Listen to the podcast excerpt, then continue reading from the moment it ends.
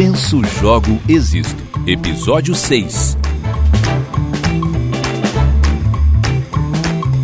Olá pessoal, tudo bem? Esse é o podcast Penso, Jogo, Existo. Meu nome é Israel Mendes e eu estou aqui com os meus parceiros Felipe Dalmolin, game designer, e Rodrigo Oliveira, professor pesquisador. E aí galera, tudo bem? Tudo bom? Tudo certo. Então, chegamos ao último episódio dessa série, onde a gente vai falar sobre games, cultura e identidade. Estão preparados aí? Ó, a gente evoluiu até agora para conseguir tocar nesse assuntinho espinhoso. Então vamos embora.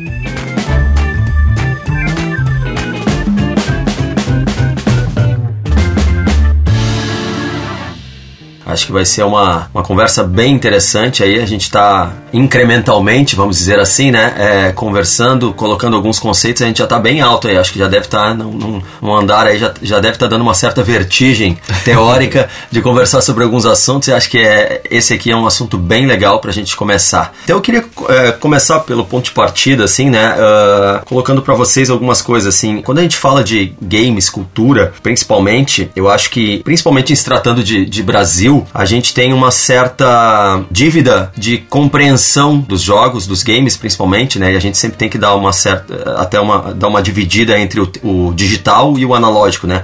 Mas de maneira geral, assim, uma certa dívida de percepção do valor do game enquanto cultura, enquanto é, um artefato que carrega consigo uma experiência que ao início a gente entra de um jeito e ao final sai de outro e modifica, uma modificação principalmente cultural, acredito eu. E é isso que eu queria ouvir de vocês também. Mas pelo meu ponto de vista, assim, o que eu queria só colocar um pouquinho é um pouco da perda que o próprio, o próprio brasileiro passou, é, como eu percebo assim, ao longo dos anos, do valor, do valor fundamental que os jogos têm na formação, né? Na formação mesmo de um cidadão, de um ser humano, seja lá, ou, ou mesmo numa lapidação, digamos assim, já que muitas vezes ele, ele chega um pouquinho depois, né? Ou tem o seu valor é, menorizado em relação a outros artefatos culturais, como principalmente o livro, com toda a justiça do mundo, dado a, a própria evolução tecnológica das coisas, né? Então eu queria ver como é que vocês pensam pensam isso, assim? Primeiro, ainda numa relação entre games e cultura. Acho que a gente já conversou um pouco sobre isso em outros episódios, mas eu acho que é um ponto sempre bacana de a gente é, firmar esse terreno aí para a gente depois conseguir caminhar mais tranquilamente sobre ele, assim, e daí sim desembocar. Se quiserem trazer identidade agora também já podem, já podem trazer, fiquem à vontade aí. Então pode começar um pouquinho aí, Rodrigo. Acho que você tem um, um, um bom, um bom prefácio aí pra gente. Então, antes de mais nada, eu acho que a gente pode estabelecer o que a gente está pensando sobre cultura e depois a gente desenvolve um pouco sobre identidade, porque eu acho que elas, esses dois conceitos conversam, especialmente quando a gente está falando de games, por causa do termo gamer, que a gente vai acabar desenvolvendo daqui a pouquinho, né? Por cultura, a gente pode pensar de várias maneiras, né? Desde cultura de algum. de cultivar algo, uhum. mas eu acho que a gente pode colocar aqui a cultura como pela perspectiva de, do Raymond Williams quando ele diz que tem mais a ver com um conjunto de padrões de comportamento, crença, conhecimentos técnicos, econômicos, rituais religiosos, comunicacionais, de consumo, de consumo, costumes, etc., que distinguem grupos sociais, certo? O Raymond Williams também fala que cultura é modo de vida certo? É a maneira de viver das pessoas. Vai ter também o, o Nestor Garcia Canclini que fala um pouco sobre consumo. O Canclini diz que o consumo não, não é só o ato de possuir e comprar coisas. Né? Eu já vou, já vou fazer a voltinha para a gente chegar ali. Não é só a possessão individual de objetos, mas também uma apropriação coletiva. E, e, que faz com que as pessoas existam de alguma maneira quando elas consomem coisas. E consumir, como falei, não é, não é só possuir, também é viver ao redor dessas coisas. A gente pode desenvolver um pouco mais. Vai ter também o Martim Barbeiro, que vai dizer que não é apenas reprodução de forças, mas também é uma produção de sentido, lugar de uma luta, que não se restringe à posse dos objetos. Então, e os jogos estão nesse, nesse sentido aí, né? Cultura enquanto modo de vida, enquanto maneira de viver. E se a gente for caminhar para a identidade, né, a gente dizer que a gente pode dizer que ser alguém que consome jogos é uma maneira de existir no mundo, especialmente quando os próprios sujeitos se, se definem e se distinguem enquanto consumidores de jogos. A gente poderia usar isso, como você mencionou, também para literatura, também para o cinema. A gente pode fazer um paralelo com a cinefilia, o que é um cinéfilo, né? O que é um fã? Acho que a gente também pode, pode ir por aí. Acho uhum. que o, o, o gamer ele é um fã de games, né? E então existe um, um, um, imaginário de que os jogos eles são um artefato talvez um pouco menor do que os outros, né? No sentido de que é joguinho, é brinquedo. De fato é possível pensar isso. A gente, a gente, a, é, essa cultura, esse, esse, essa, esse agrupamento, essa agremiação provocada pelo consumo dos jogos, ela dá margem para essa interpretação. No entanto, a gente tem. Acho, acho, acho que a gente pode pensar o jogo enquanto um artefato cultural legítimo que faz parte do cotidiano de muita gente e que contribui para a maneira que essas pessoas se relacionam e enxergam o mundo, né? E aí a gente pode dar alguns exemplos, a gente pode pensar tipo como é que funciona isso? Pô, eu jogo um jogo, isso altera a minha vida. Não dá para ser tão reducionista, mas também não dá para deixar tão livre pensar que o jogo não vai interferir, não vai ter alguma, alguma relação com a maneira da pessoa se relacionar. Uhum. Inclusive a si mesmo, né? Consigo mesmo, né? Afinal de contas, é um ritual. Você parar, pegar o controle, colocar o CD dentro do console, ou ligar no, no, no celular, ou colocar, pegar uma caixinha, ler o manual, colocar em cima da mesa. Tudo isso são, são situações ritualísticas que fazem você dedicar tempo num espaço e que isso, de alguma maneira, pode ser inerte, pode ser só um momento de não estou fazendo nada além de jogar, mas pode também ser um elemento que constitui a tua presença no mundo, né? Então, esse primeiro passo de pensar que o jogo ele é legítimo e existente na vida de, de muita gente, e ele, de algumas pessoas, ele só é um mero passatempo, alguém que tá no ônibus joga um Candy Crush, um Tetris, ele tem uma presença na vida dessa pessoa, mas tem um monte de gente que a presença é outra. E acho que é sobre essas pessoas que a gente vai falar aqui, né? Sobre as pessoas que a presença do jogo, ela realmente é um fator, não é só um passatempo. Embora também é um passatempo, né? Nesse sentido, eu acho que ele segue a mesma lógica de produção cultural, né? Que é, assim como outras áreas, tem também uma produção um pouco mais superficial, que pode ser entendida apenas como passatempo, né? Ou seja, modifica, provoca, faz refletir menos é, do que um percentual menor, mas que ainda assim existe, né, de produções culturais que aí sim te convida a uma viagem interna uhum. muito mais profunda e que provoca muito mais reflexões e, portanto, modificações, né? Acho que tem um potencial. Os jogos têm um potencial de provocação, mas até hoje eu não acredito muito que essa que esse potencial ele se se realiza. Se realiza. Uhum. Acho que tu pode colocar alguma coisa sobre isso, Felipe. Não sei se a gente vai falar só desse consumidor que se entende como consumidor ah, permanente e, e, vai falar de, de, e constante, porque eu acho que não necessariamente esse consumidor está fazendo uma, uma, fruição melhor do meio do que o consumidor de ônibus, vamos dizer assim. O cara Sim. que usa o jogo rapidinho. Como passatempo, como mais, né? passatempo. Né? É, o entendimento, eu acho, da identidade de gamer, de jogador. A gente não pode correr o risco de endeusar essa, não, não, essa não. imagem também, no sentido de que esse cara enxergou alguma coisa que. Não, não, não é nesse sentido que, que colocar. Não... colocar mais no sentido assim, de tipo, de, pro jogo ser um elemento identitário, cultural, ele estando presente no consumo, legal. Mas para ele ser um elemento identitário, sim, a gente precisa aí que isso seja um pouco mais. Uhum, né? Então, uhum. tipo, ontem eu conversava com uma aluna, dentro das minhas, das minhas experiências pro teste de doutorado, perguntando para ela: Você se considera gamer? Uhum. E ela: Não, de jeito nenhum. Tá, mas você joga videogame? Eu jogo muito, jogo todos os dias. E ela: Por que você não é gamer? Ela dizia, porque eu não entendo tanto assim de jogo. É, tipo, ela uhum. mesma, dentro da sua. Eu não entendo tanto assim de jogo, perto do fulano, da fulana, que vivem para isso. Eu sou só uma jogadora.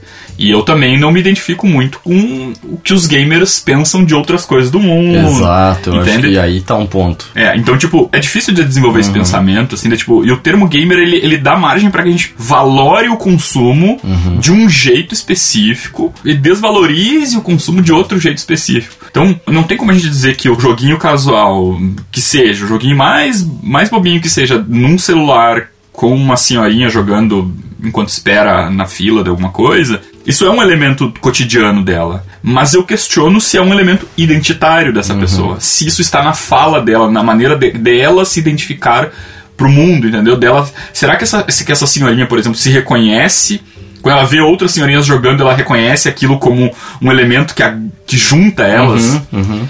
Já, de, por outro lado, se um rapaz está com a camiseta escrito The Cakes a Lie, uhum né? O bolo é uma mentira e ele vê outro com essa, com essa frase, né? Isso está fazendo parte de como ele se apresenta e se entende pro, pro, pro mundo. Eu, eu acho que sim. Uhum. Eu acho que esse é um exemplo muito, muito superficial, mas eu, eu fico realmente simulando algumas situações, assim, de tipo, um cara que consegue pegar referências. Qual a possibilidade dessas pessoas realmente baterem um papo? Eu, eu sei que é difícil, é difícil de desenvolver, porque a gente poderia. Ah, a gente poderia que ah, também tem questão de classe social, pelo viés econômico, também a questão da faixa etária. Mas o que eu quero dizer é que o consumo de jogo dá uma potência de de uma cultura muito específica. Quando aquilo é um elemento identitário, mas ao mesmo tempo é uma dialética. Porque também pode ser algo que exclui quem não joga ou quem não joga de um jeito específico. Exatamente. entende? Então, de maneira nenhuma, eu quero colocar o gamer como um ser superior, mas sim que o consumo de jogo ele pode ser um elemento de distinção. Certo. Mas, mas acho que nesse sentido, é, de novo, ainda volto nesse ponto de que estruturalmente parece que as coisas são parecidas. No sentido de que, vamos pegar a música, tá? As pessoas ouvem música, mas as pessoas não buscam ser entendedoras, não necessariamente a maioria delas, entendedoras ou vestir um estilo a partir desse hábito de consumir música. Então, assim, tem um hábito quantitativo e outro mais qualitativo. Não, entendeu? não, eu acho que acho que isso- acho que a música é um, é um elemento cultural e identitário muito forte. Eu leio com as quantidades de vertentes que tem de, de fã de bandas e Ah, Não, não, sim, eu acho que sim. sim, mas é- eu tô falando da camada que, que consome música pura e simplesmente por passatempo, entendeu? Ah, claro, claro. Então, assim, eu só tô dividindo esses dois grupos Sim. porque realmente, sob uma perspectiva, sei lá, comercial, apenas quantitativa ou por mera curiosidade de pesquisa para entender os diferentes nichos, Uhum. a gente consegue separar esse pessoal. Agora, quando a gente está falando aqui nesse episódio de games, cultura e identidade, e a gente primeiro bota um chão aí de Uhum. cultura para realmente problematizar um pouquinho, mas já desembocando em identidade, a gente está concordando, não Uhum. é exatamente esse o público que a gente está buscando. Aham. E por estar buscando outro público, não quer dizer que a gente está desvalorizando Claro, esse. claro, claro, né? A gente está só tentando entender o que, que faz uma pessoa se achar cinéfilo para o cinema e se achar gamer para os jogos. Né? Porque a Alguém que identidade. não só assiste filme e vai no cinema de vez Exa- em quando, mas é, consome toda, toda, toda a linguagem ao redor disso e A, conversa a- sobre. a identidade sob o pano de fundo da cultura, na verdade, ela tá ali dentro de uma teia de significados que faz bastante sentido para essa pessoa. Como você tinha falado Sim. ali, Rodrigo, a produção de sentido a partir Claro. disso, né? O game, enquanto plataforma ou enquanto artefato cultural, ele traz um grau de prazer extra no consumo que essas pessoas, inclusive, internalizam e vivem aquilo de uma maneira Sim. diferenciada, não necessariamente melhor ou pior, apenas diferente. A comparação com a cinefilia eu acho que ela é muito boa. É o Jacques Salmon que ele fala que a cinefilia é um. Ela procede da neurose do colecionador e do fetichista. Sua paixão é acumulativa, exclusiva e terrorista. Ela favorece o elitismo e o agrupamento em seitas intolerantes. E aí ele diz que o cinema ele até ele, ele dá margem para que nasçam alguns sujeitos dessa, dessa espécie. Eu não sabia que existia essa. É, no- e- nos jogos a gente reconhece Aham, isso. no não, e ele, e ele segue dizendo que a cinefilia é uma cultura fundada na visão e na compreensão das obras, né? O gamer, ele, ele- ele, de alguma maneira, ele, ele também vai compreender as obras. A gente vai, pode problematizar isso depois. É uma experiência, a cinefilia é uma experiência estética oriunda do amor à arte cinematográfica, uma das versões do simples amor à arte. A gente pode colocar isso pro jogo também, né? O gamer também, a gente pode traduzir isso totalmente pro gamer. O gamer também é isso. Do lado bom, né, do lado de ser um, um entusiasta, ser alguém que defende o seu consumo e que quer que seu consumo cultural seja não seja hum, detratado, né, que seja visto como legítimo, mas ao mesmo tempo vai ter uma certa toxicidade em, em valorizar, tipo, você não é legítimo, você não é um gamer legítimo. Quantos jogos você jogou, né? A gente vai ver muito isso. De, isso e essas disputas culturais, elas estão ali, são disputas de poder, são disputas hierárquicas. Às, às vezes é daria pra gente até pensar em num uma espécie de capital cultural, bem, bem pensando no, no- no que o Bourdieu fala de, de disputa de capital cultural mesmo, né? De, eu sou mais gamer que você, e que essas disputas também incluem ali disputas de gênero, disputas econômicas, disputas ah, de capital social também, de prestígio, né? Então é uma cultura muito complexa, mas ao mesmo tempo eu não sei se ela é tão diferente de outras formas de cultura, né? De, de, de consumo cultural.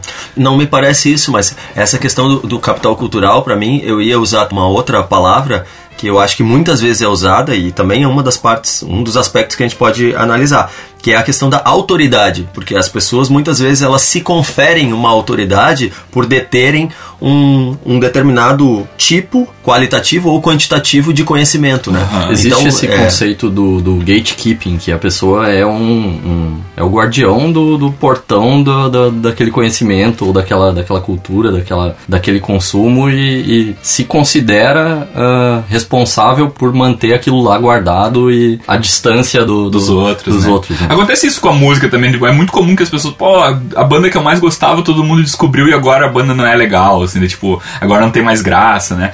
Acho que até a, a Flávia Gazi, que é uma pesquisadora brasileira também da área dos games, ela até faz uma brincadeira em algum momento ela, que ela posta uma carteirinha de nerd, que ela uhum. tem a carteirinha de nerd, legítima, né? Então, essas disputas de, de, de poder e hierarquia e quem é o guardião dos conhecimentos, isso na cultura gamer, elas são muito evidentes. É. Mas eu acho que em outras também.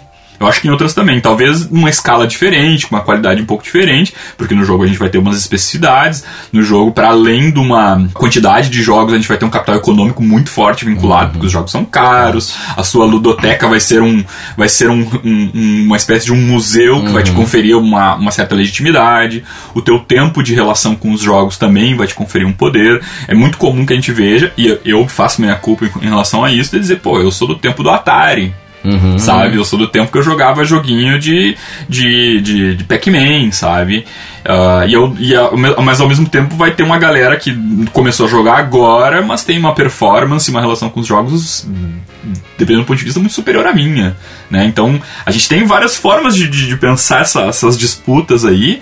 Uh, mas é, eu acho realmente que são elementos de uma cultura específica e que dependendo do, de onde a gente vai olhar essa cultura, a gente vai ver a disputa de um, de um jeito diferente, mas elas acontecem de vários modos. É, nesse sentido eu acho que foi por isso que eu, que eu fiz aquele comentário ali, porque me parece que estruturalmente as coisas realmente se replicam, com algumas especificidades, mas me parece que é quase como uma, uma história de arquétipos, sabe? que se repetem, uhum, né? Sim. Só que é, do ponto de vista cultural. Então, é, a gente está muito próximo de uma cultura geek, sabe? Também, está dentro desse guarda-chuva, debaixo uhum. desse guarda-chuva, não, não, acho que não, não existe um, um uma questão em relação a isso, né? Tipo, não é muito melhor ou muito pior, não, acho que nem é uma relação de comparação, mas apenas de diferença mesmo, né? Mas a estrutura parece parecida. O que eu queria trazer para vocês um pouquinho é como é que vocês veem essa figura do gamer na sociedade hoje? Enfim, dado um pouco dessa compreensão que se passa cada vez mais a ter. E quando eu falo na sociedade, é, há de se, caso vocês façam essas relações de mercados mais estabelecidos, como americano, japonês, europeu, canadense, dá o devido disclaimer, né? Mas eu, eu tô me referindo especialmente a, a Brasil mesmo. E um pouco mais a, a, essa relação dos jogos, porque o, o jogo ele tem uma, um certo, historicamente, uma certa visão meio de perda de tempo ou de jogo, é, a pessoa tá indo no caminho do jogo, sabe? O caminho é um caminho ruim, uhum. dado uma herança meio de, de, azar, ou seja, ser infantil, uhum. ou seja, você tá realmente é, gastando o seu tempo e não uhum. experienciando algo diferente, né? As pessoas ainda, como é que vocês estão vendo isso, assim? Eu, eu tenho uma visão sobre isso, mas queria entender, queria entender como é que vocês veem isso, assim. Pode, pode começar você aí, Felipe. Uhum. Cara, eu acho que no começo do episódio você falou do, do jogador, a relação do jogador brasileiro com o jogo, assim. E eu não sei se é uma coisa específica do, do jogador brasileiro, esse, esse atrito da sociedade com, com o gamer, vamos dizer assim. Eu penso no exemplo do, do Dungeons and Dragons, que é o, o RPG, acho que acredito que o primeiro sistema de RPG, que é um jogo social, de mesa, a galera tá, tá contando história, tá se divertindo, jogando os dados e coisa.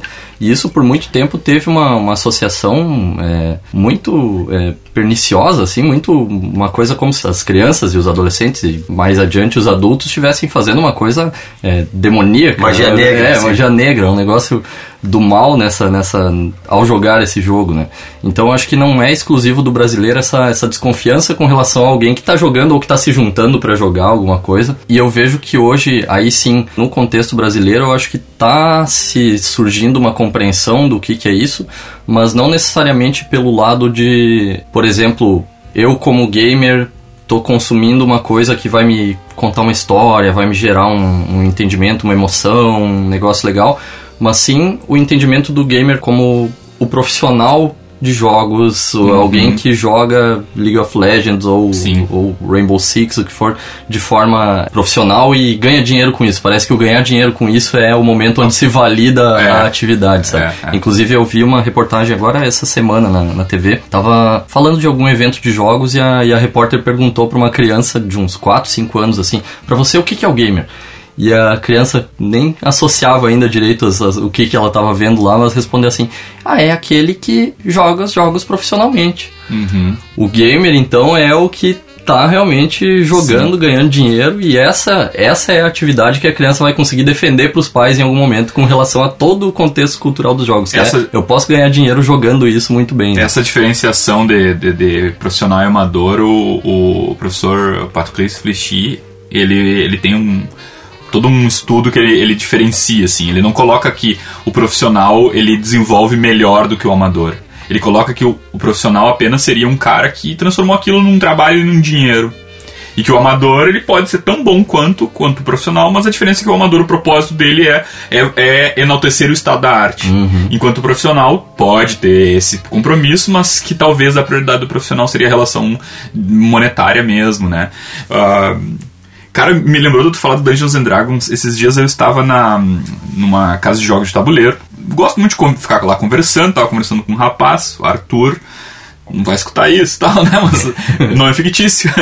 Ele tinha 13 anos e a mãe dele, dele e o pai dele estavam lá porque eles, ele queria muito conhecer o lugar e eles estavam preocupados. E aí ela veio me perguntar assim: de, tipo, vocês têm RPG aqui? Hum. E eu falei: sim nossa, mas isso é muito perigoso. E ela começou ah, é? a falar muitas coisas, assim, tipo, é muito perigoso, não, não. E aí eu falei, olha, eu entendo que você tem essa visão, mas eu preciso te dizer que isso é um mito, sabe? Uhum. Não, não é, porque tive um rapaz na minha escola, porque eu sou professora, não. Eu, eu falei, eu, eu insisti, sabe? Tipo, uhum. eu, eu lamento, assim, de verdade, mas não. Mas, mas eu entendo que, que essa pessoa pensa isso, porque existe uma mediatização também ao redor do. Sabe, tipo, ao redor do, do que não é compreendido, sabe? Uhum. Quando, quando acontece um evento ao redor de jogo, como é que a mídia trata isso também? Como é que o jogo é visto? A, a, a, cultura se constitui, ou a visão de mundo das coisas se constitui a partir de um certo nível de mediatização também. É muito difícil pra mídia elevar uma conversa num tempo de jornalismo, Sim, né? Num tempo tão é. curto de jornalismo.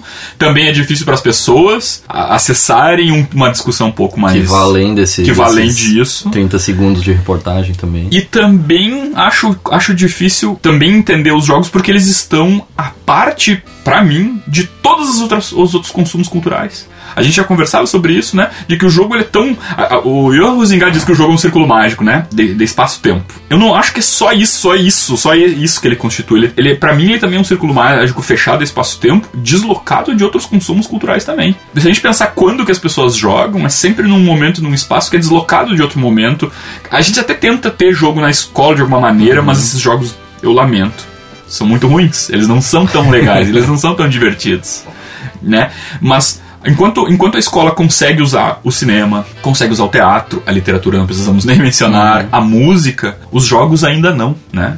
Mas é engraçado colocar o jogo como deslocado. Uh, eu, eu entendo o teu ponto dele ser deslocado é, uhum. olhando de fora para dentro, assim, uhum. mas entende que é curioso que o jogo ele, ele contém música, ele contém uhum. texto, ele contém arte de um ponto de vista de, de, de pintura, seja 2D, seja uhum. 3D, seja cinemática mesmo. Sim. Então eu não, não consigo ver ele como deslocado enquanto artefato. Ele, ele contém todas essas outras coisas, então o consumidor de Sim. jogos ele necessariamente está consumindo tá, tá. muitas, muitas mas, outras mas formas. Mas veja bem, essas de... são as peças do jogo. Sim. Essas são as peças de, que constituem o jogo, mas quando o, o, jeito de consumir o jogo, eu acho que ele não favorece uma fruição que te faça refletir sobre aquilo para uhum. além do jogo, entendeu? Uhum. Para além do, do, jogar enquanto, enquanto uma diversão, enquanto algo que é superficial. Então, ao mesmo tempo que a gente está querendo defender que o jogo ele também ele é tão denso da história, de estéticas, quanto um livro, um quadrinho, um teatro, um filme. Uhum. O fato dele necessitar, necessitar que você tenha certas habilidades desenvolvidas, ele ao mesmo tempo ele afasta que não tenha as habilidades desenvolvidas,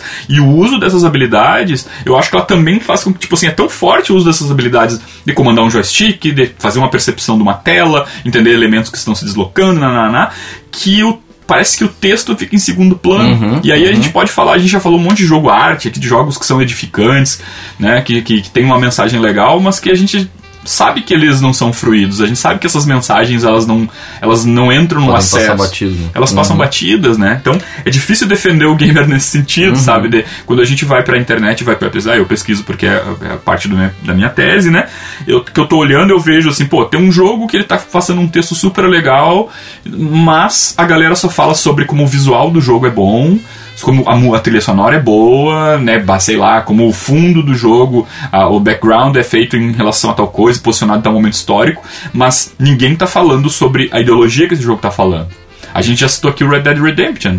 É, é um, é um jogo categoricamente projetado com pensamentos eu lamento se alguém discordar, eu não vou conseguir concordar com o tipo de fruição contrária, contrária a essa que eu vou colocar, mas é um jogo que está falando de, de, uma desconstrução de um modelo de sociedade. Os, o personagem é um anarquista, uhum. ele tem pensamentos voltados para a esquerda, ele é um cara que defende o movimento feminista, ele é contrário aos racistas, tanto que tem um, um, cenas com o Ku Klux Klan que você ganha pontos é. por, por combater a Ku Klux Klan. Difícil de falar KKK, né? que é mais fácil falar KKK, né? Mas, tipo, o jogo tá colocando isso. Eu não consegui perceber ainda essa fruição essa, essa percepção naquele jogo. Isso não entra no debate sobre não, a qualidade não, do e jogo. Quando entra, geral, né? quando entra, ele é ou entre pares nossos, uhum. entre pessoas que estão interessadas nisso. E aí eu não sei se isso é válido, porque nós não somos populares, uhum. né? Uhum. Nós não estamos na, na conversa, nós não, não estamos. Ou quando entra, ele é rechaçado. Uhum, é tipo, uhum. não venha problematizar aqui no meu joguinho, é. não venha estragar o meu joguinho quanto a política, sabe? É. Mas o jogo tá, de, tá declarado isso. Eu ia trazer essa, essa, essa visão, é, começando ali, porque vocês foram um pouquinho longe, mas puxando desde, puxando desde quando o Dalmolin trouxe, é, na verdade, a gente concorda, eu só acho que tem duas coisas que são fundamentais para essa melhor compreensão que especificamente a nossa sociedade brasileira está começando a ter a respeito da importância do jogo.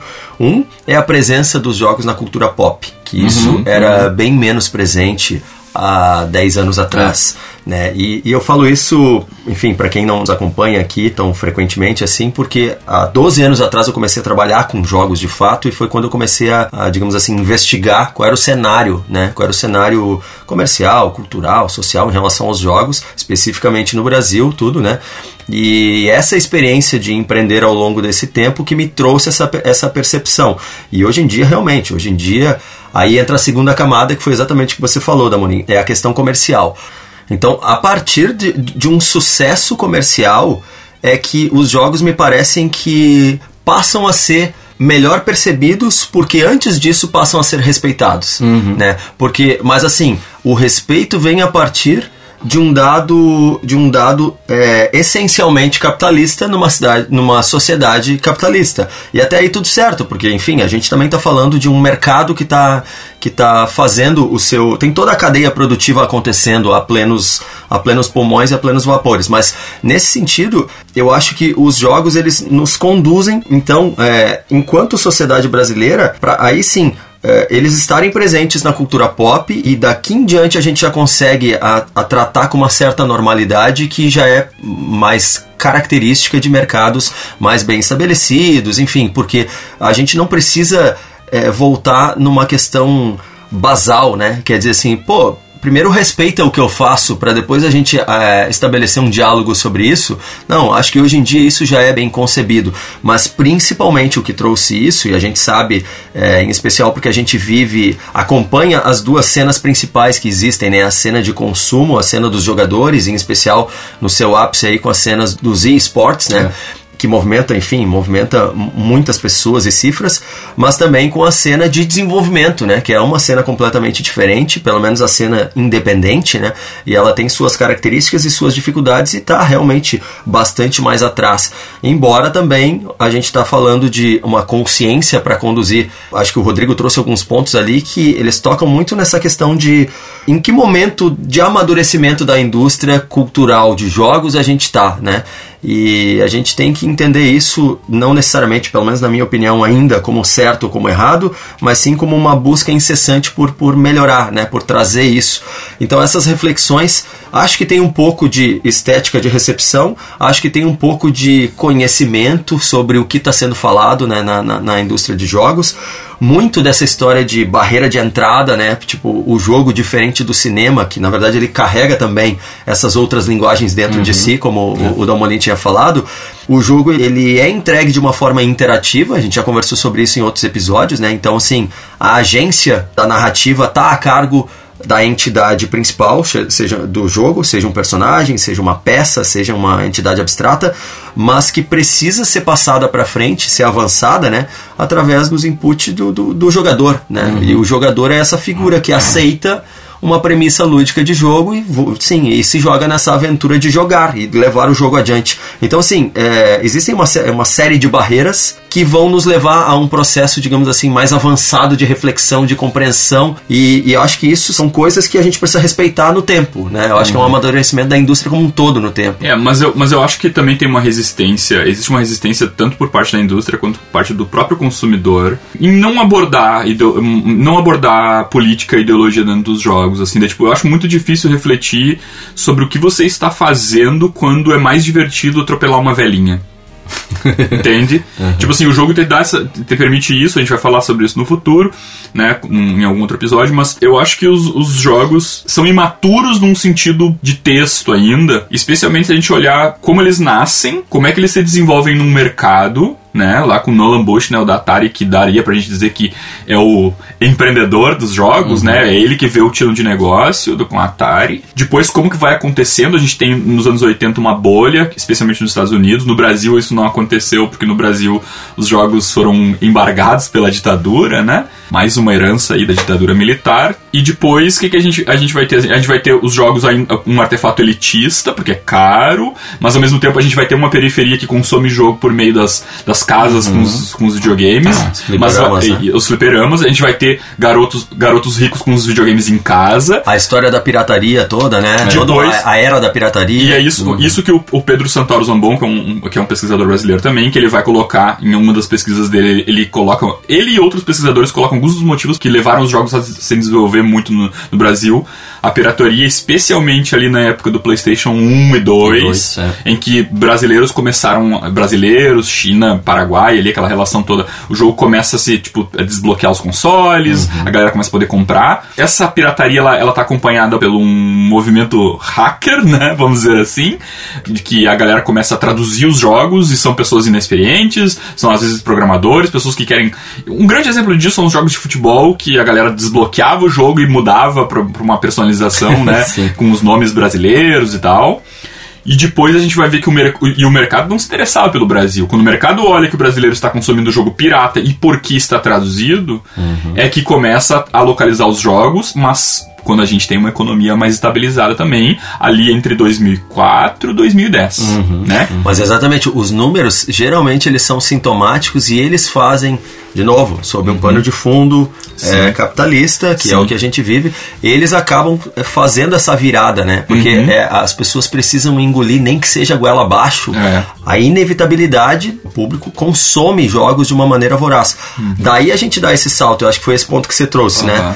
De consumir pura e simplesmente por entretenimento, para a partir de então dar um passo a mais e conseguir entender qual é o uhum. tipo de uhum. fruição que se quer uhum, né, uhum. ter a partir desse consumo, aí é que é o, esse ponto, esse nozinho que a gente está problematizando Sim. aqui, né? Porque aí tem tanto uma maturidade de indústria, quanto uma maturidade de consumidor, quanto uma maturidade, inclusive, social, né? Enquanto opinião pública mesmo, percepção, essas coisas. Uhum. Esses são os pontos que eu estou tentando trazer. Porque, especificamente, eu penso que a gente está um pouco mais atrás nessa evolução, embora, claro, né? A gente tenha esses sintomas de que a gente joga joga bastante, né? É. Enquanto sociedade Mas os jogos não ajudam muito, cara. Acho que o Felipe tem um relato sobre uma, um artigo que você fez em que você fala dos, dos jogos que estão trazendo algumas mensagens diferentes a partir de uma data. Sim, eu acho que a, a talvez a maior diferenciação, assim, nesse, nesse sentido de como é a fruição do jogo, é que a gente está falando bastante do jogo enquanto indústria, enquanto, é, enfim, artefato comercial uhum. vendido, etc.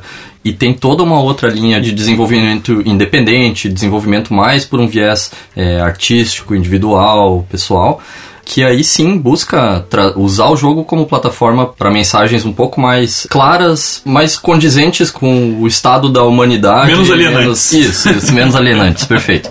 Então, alguns jogos, por exemplo, Disforia, da Anna Antrophy, o Passage, do Jason Rohrer, o próprio Journey, que saiu para PlayStation 3, para PlayStation 4, acho que é da Dead Game Company. Braid, a gente é, já falou aqui também, né? Braid também, o The Witness do, do, do, Jonathan Blow.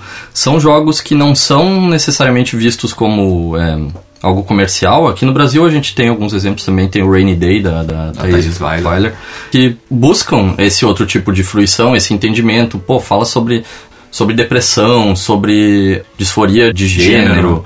Então existe esse outro, esse outro lado também.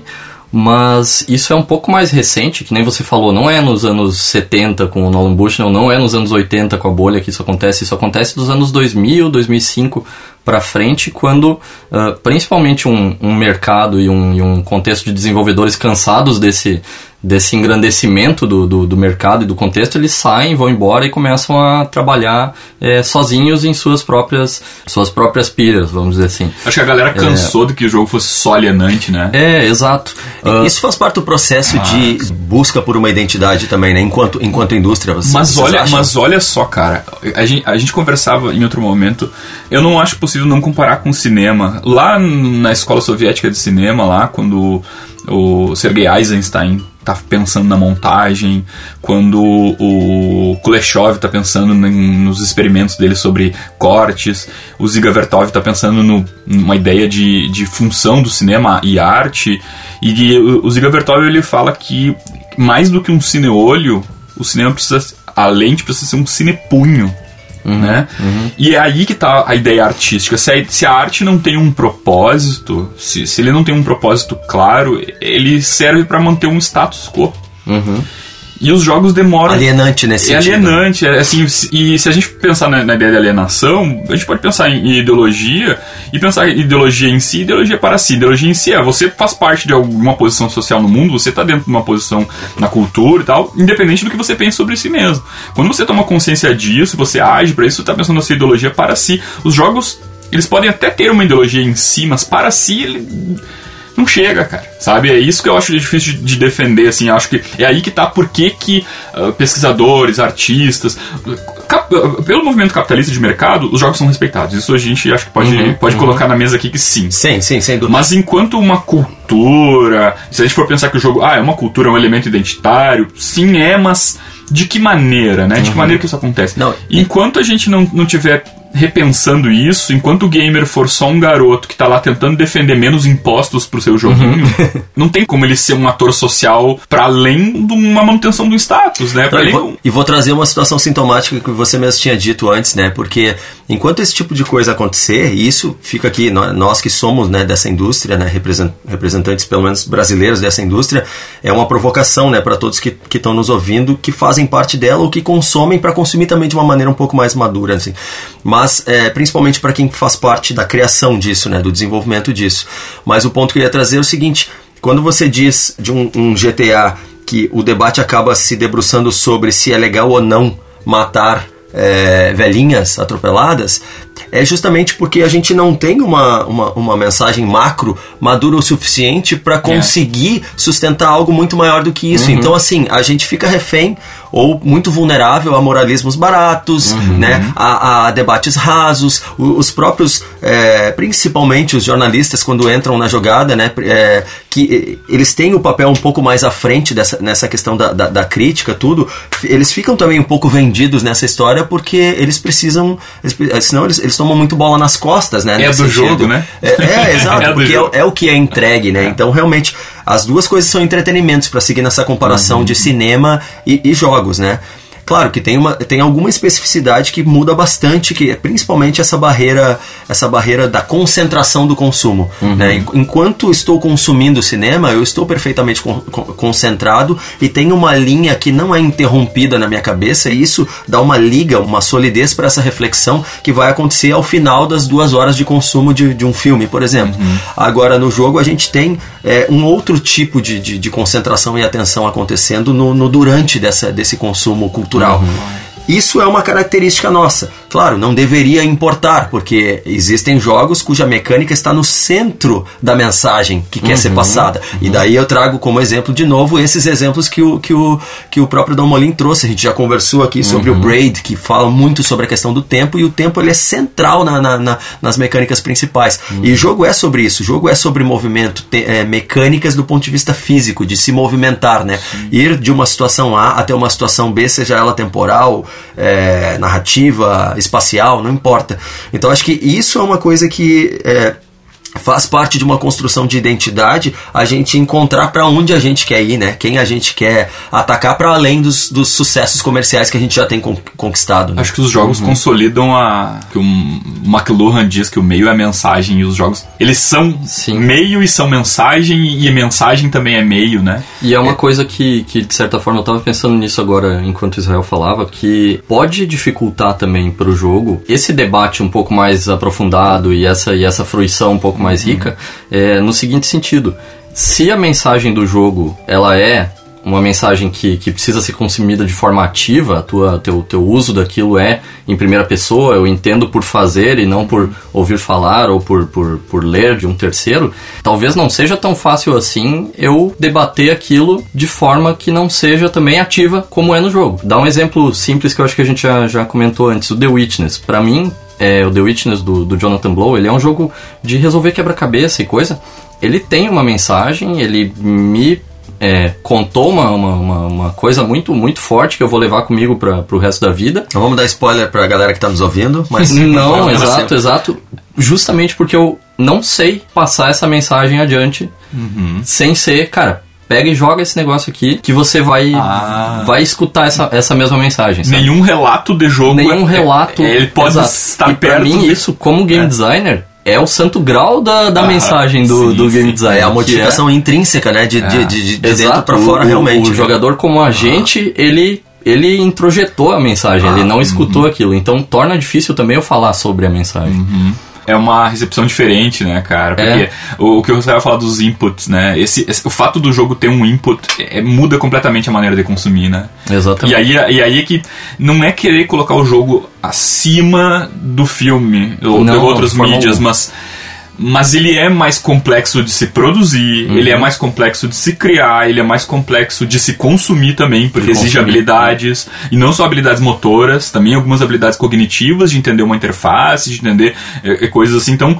eu só fico pensando se o desenvolvimento dessas habilidades motoras e cognitivas desse tipo que o jogo uhum. oferece, se não acontece, se não acaba acontecendo um efeito gangorra, sabe? Uhum. De que uhum. você uhum. desenvolve habilidades muito interessantes em domínio de um joystick, de uma uhum. mira, de um personagem em detrimento, em detrimento de, de da, tua, áreas da tua capacidade de discernir uma, uma ética coletiva. E aí a gente poderia citar uma quantidade muito grande de youtubers que são excelentes jogadores, sim. mas que são pessoas detestáveis ideológica e eticamente falando, sabe? Sim, sim. Então, tipo, uma, um, capital não carrega o outro, parece, né? São coisas que poderiam se carregar junto se a fruição acontecesse. E, e ela está lá, o conteúdo está lá. Uhum. Sabe? A gente sabe disso. Mesmo nos jogos populares, o conteúdo está lá, né? God of War, jogo do ano, está lá uma relação, uma tentativa de desconstruir uma relação masculina de pai e filho. Sim.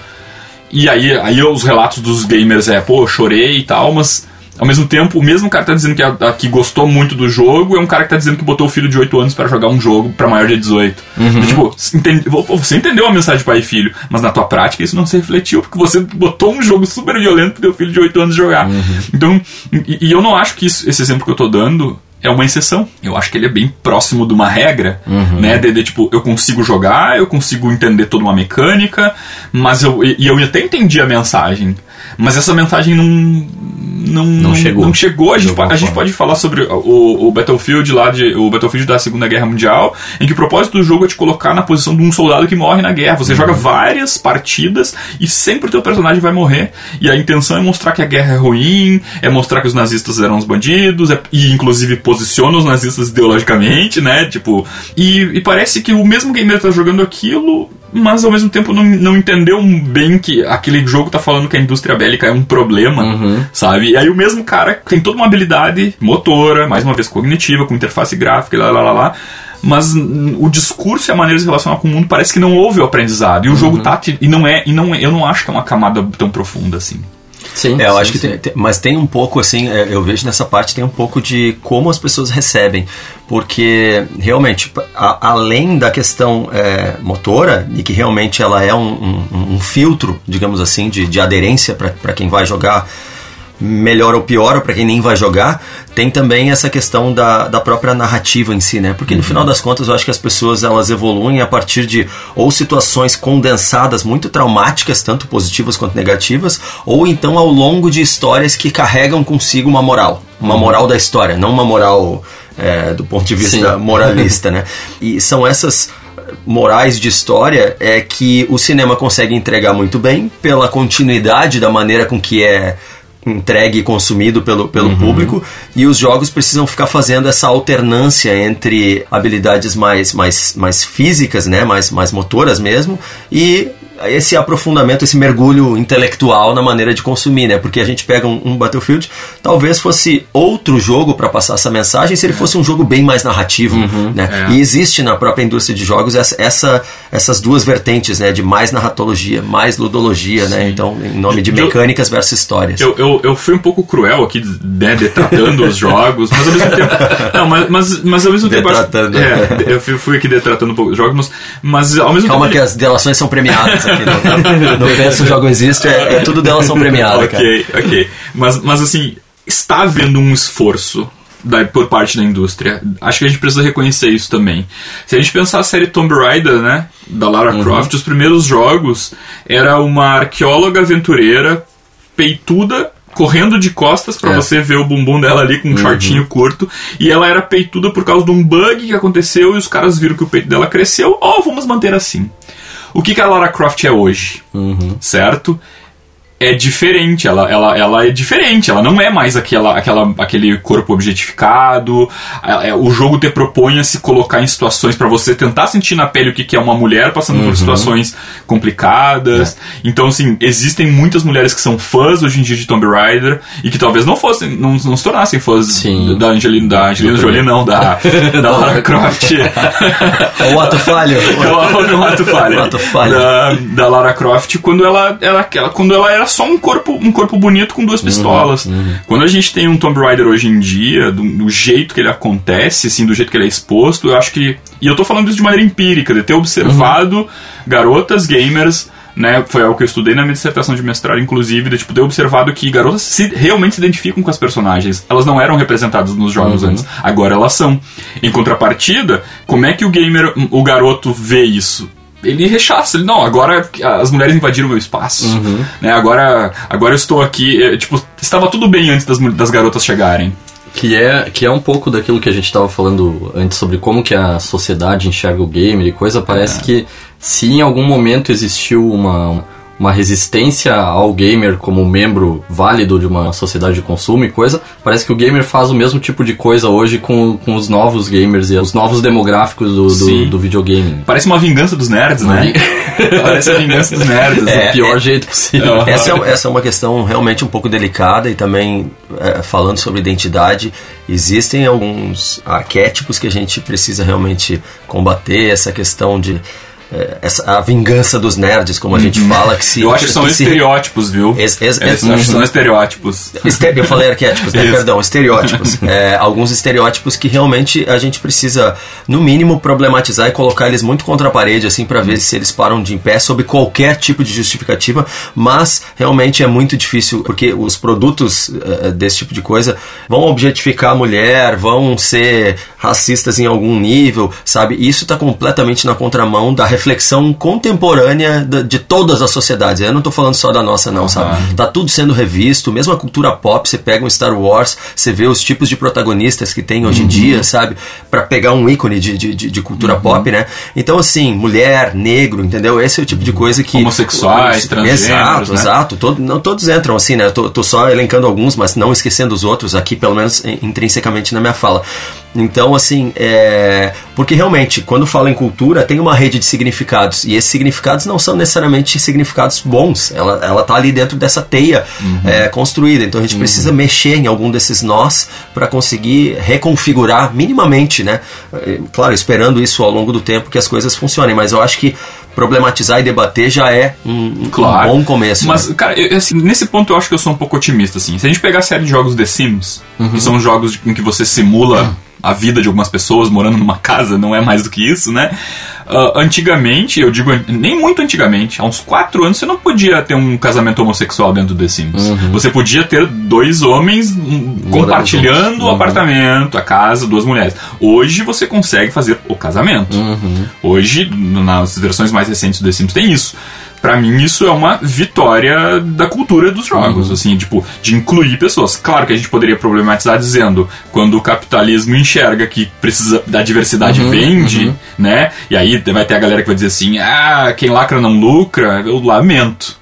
Eu lamento, essa é uma opinião bastante difícil de, de concordar, porque quanto mais diverso for o teu produto, quanto mais ele respeitar a diversidade, mais pessoas vão consumir, mais pessoas vão ser representadas e mais essa cultura vai se disseminar. Mas e o gamer está disposto a, receber essas novas pessoas ou essas pessoas que sempre jogaram, mas que antes, antes não tinham, com perdão do trocadilho, não saíram do armário, né? eu, quando eu perguntava pra essa estudante sobre ela ser gamer, ela me diz, cara, eu não, eu não acho que eu sou gamer porque eu não me identifico com essa galera que, que tem essas questões de homofobia, de racismo, etc, etc. E aí eu falei, aí eu perguntei, mas por que, que esses atributos são colocados pro gamer? E ela, professor, mas eu vejo os gamers e eu vejo esse comportamento com frequência nos gamers e eu acaba sendo algo que tá andando junto. E tá, tá andando junto por quê? Porque os jogos não abordam essas questões, ou porque os gamers não estão fruindo, mas os jogos abordam. A gente sabe que já tem aí uns 15 anos aí, mais ou menos, que os jogos Sim, estão abordando sim, essas sim. questões. Talvez ainda de uma camada muito superficial. Mais uma vez, o Red Dead Redemption não é superficial. Quando você ataca os, os KKK lá, que eu não vou me arriscar a pronunciar de novo, né? Quando você ataca os, os racistas lá, o jogo te, te bonifica. Uhum. E se você não, fa e se você não faz nada, aí tem, tem até uma cena que tem um cara ali Ele não tá, te pune, não Não vem- te pune, não. não- Tem um cara que tá dizendo, polícia, tá- ele tá né? falando sobre supremacia branca e tá dizendo, vou comprovar cientificamente que os brancos são superiores aos negros. Tá falando disso no jogo, Uhum. né? Tu vai lá e tu pode brigar com esse cara, passa um guarda e diz assim, hello. Entendeu? Agora, se tu, se tu. Na mesma, na mesma cena, se você sem querer bater contra alguém e tal, Uhum. o guarda pode te prender. Mas quando você agride o racista, não. Então, os produtores dos, jo- dos jogos estão declaradamente dizendo o que, que eles pensam. Uhum. Mas o gamer, não, não sei se ele tá entendendo isso. E, né? Não sei se ele tá entendendo que essa mensagem tá ali. Até porque, vamos ser honestos também, é uma mensagem escondida. É, e eu Né? acho que tem aquilo, ela é escondida, ela é vivida em primeira pessoa, talvez seja uma mensagem que, que cozinha em fogo lento também, É, sabe? É, com tempo de jogar Sim. Uhum. isso e de vivenciar esse tipo de experiência com esse olhar, E tá a no- mensagem pode chegar. E tá no meio do Velho Oeste, tiroteio, cavalo, roubo de É, tem várias outras mensagens, Tem várias outras talvez um- mensagens que, é, que um ruído de sinal na, É, coisa.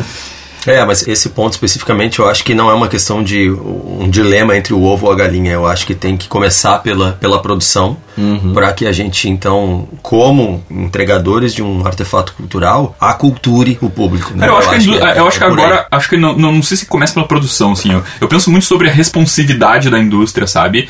Eu acho que, que é uma questão de sobrevivência de mercado também. Pode Se- ser, eu né? acho que, por exemplo, receber um review crítico né, sobre determinado aspecto faltante vai provocar. Mas é mais no sentido Eu de acho que. que é uma tríade, a, a- esse a ovo entrega. que é crítica, jogo, e, crítica, jogador e, E jogo. desenvolvedor. Perfeito, perfeito. né? Con- Discordo de mim alguns minutos atrás.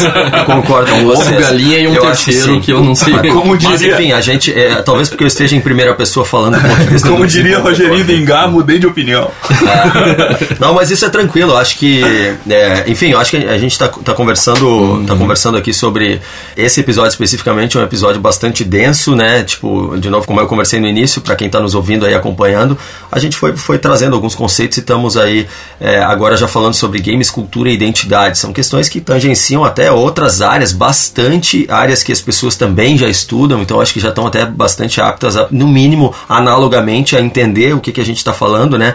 É, somando o que já se sabe de outras áreas e mais o que a gente vem conversando aí nos outros episódios. Mas assim, essa identidade ela está em franca formação. Eu acho que realmente é, tem muito dessa tríade, né? Tem responsabilidade de todo mundo para entender o que, que é um fã, né? O que, que é um desenvolvedor, como é que ele vai escolher é, colocar um dilema, um dilema moral ou um dilema identitário desses para a pessoa e até como porque querendo ou não são ambientes de certa forma como a gente é, oferece tantas escolhas assim são ambientes laboratoriais né então a pessoa nesses casos do Red Dead Redemption ter que poder escolher e, e, comprar as consequências dessa escolha a partir disso e receber uma, uma micromensagem, né, uma mensagem parcial de algo que até a mensagem principal não necessariamente é isso. Né? Nesse caso é um caso um pouco mais específico porque é um sandbox, né, então um jogo um pouco mais aberto em termos de navegação e de escolhas. Mas eu acho que é super importante assim e penso, jogo, existo, é, acho que é, é, um projeto, é um, é um podcast que eu particularmente fico bastante feliz assim que ele existiu, existe para isso, né, para que a gente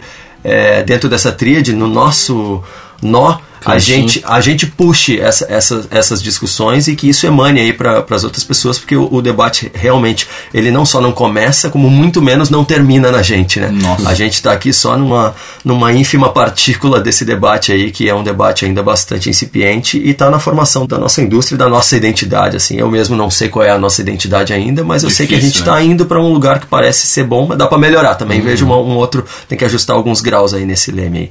Se querem fazer algum encerramento aí da minha parte, senão eu já vou encaminhar os nossos finalmente aqui. Uh, Rodrigo? Eu só penso assim que identidade é um assunto bastante complexo. O que a gente é no mundo não é apenas baseado nas nossas decisões, no que a gente imagina sobre si mesmo. Isso são composições, mas a gente também tem nossa existência, nossa maneira de ser no mundo tá de alguma maneira atravessado por nossa posição social hum, econômica, tá a maneira da cultura que a gente absorve, como o que a gente imagina que a gente é, o que a gente é de fato, que discursos emanam da gente, para quem que eu olho e vejo que eu sou parecido, uhum. né? E a gente vai ter muitas questões ao redor de identidade. E eu acredito que de alguma maneira a gente consegue ver o gamer, o, o, consumo de jogos e a vivência com os jogos como um elemento identitário, mas que a gente precisa de alguma maneira olhar para essa identidade e pensar o que, que ela significa no mundo e para que, que ela serve e como que ela está se constituindo e para que, que a gente se propõe, assim, né? uhum. né? Enquanto professor, e eu dou aula de criação de jogos também, de várias disciplinas de criação de jogos, eu tento de alguma maneira propor algumas reflexões, mas é muito difícil porque a indústria e o mercado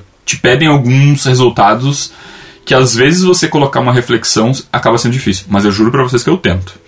E enquanto eu, eu tento mesmo, de verdade, assim. E enquanto pesquisador, é complicado. Existe uma dualidade ali em que, em alguns momentos, eu me sinto muito pessimista de ver que eu estou pesquisando uma área que é difícil e que é difícil de defender, é, é difícil de estar à frente dela e dizer assim: olha, olhem para isso, vamos ver o legal, porque existe um fã-clube ali muito difícil de, de defender mesmo. Mas ao mesmo tempo a gente consegue enxergar algumas resistências, assim, alguns esforços Uh, mas a gente tá num processo mesmo. Eu uhum. acho que o Felipe Domuni falou isso num outro episódio, e eu carrego isso comigo, essa fala dele, que é de que eu acho que os, os, a cultura dos games ainda é muito imatura, uhum. em vários níveis. No econômico, não, né? No econômico, uhum. eu acho que já, já atingiu alguma consolidação, mas eu acho que enquanto, para chegar perto da representação cultural que o cinema tem, que a literatura tem, e que até que as novelas têm, Uhum. Eu acho que ainda estamos num caminho ainda no início. Uhum.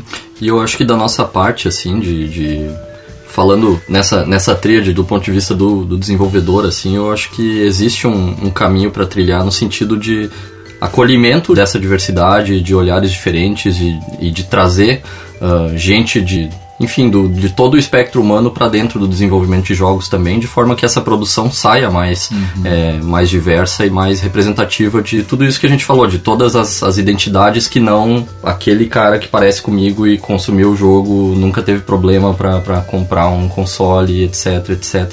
Então eu acho que a gente tem essa responsabilidade também. Eu acho que a, a indústria vem mudando nessa direção, vem respondendo a isso, no sentido de realmente acolhimento da, da diversidade e de ter pessoas diferentes trabalhando na criação de, do que, que vai ser esse novo público gamer, essa nova forma de, de consumir jogos no futuro. Né? Legal, e eu acho que isso aí é, é exatamente a nossa missão. E eu falo isso porque esse está sendo, então, o, o, episódio de encerramento dessa temporada toda, né? Que a gente fez aí, conversou, são seis episódios, a gente conversou uhum. sobre diversos assuntos. Eu particularmente estou bastante feliz porque eu acho que a gente conseguiu destrinchar vários temas aqui encerrando com games, cultura e principalmente identidade, sabe? Eu acho que é um negócio que a gente precisa perseguir.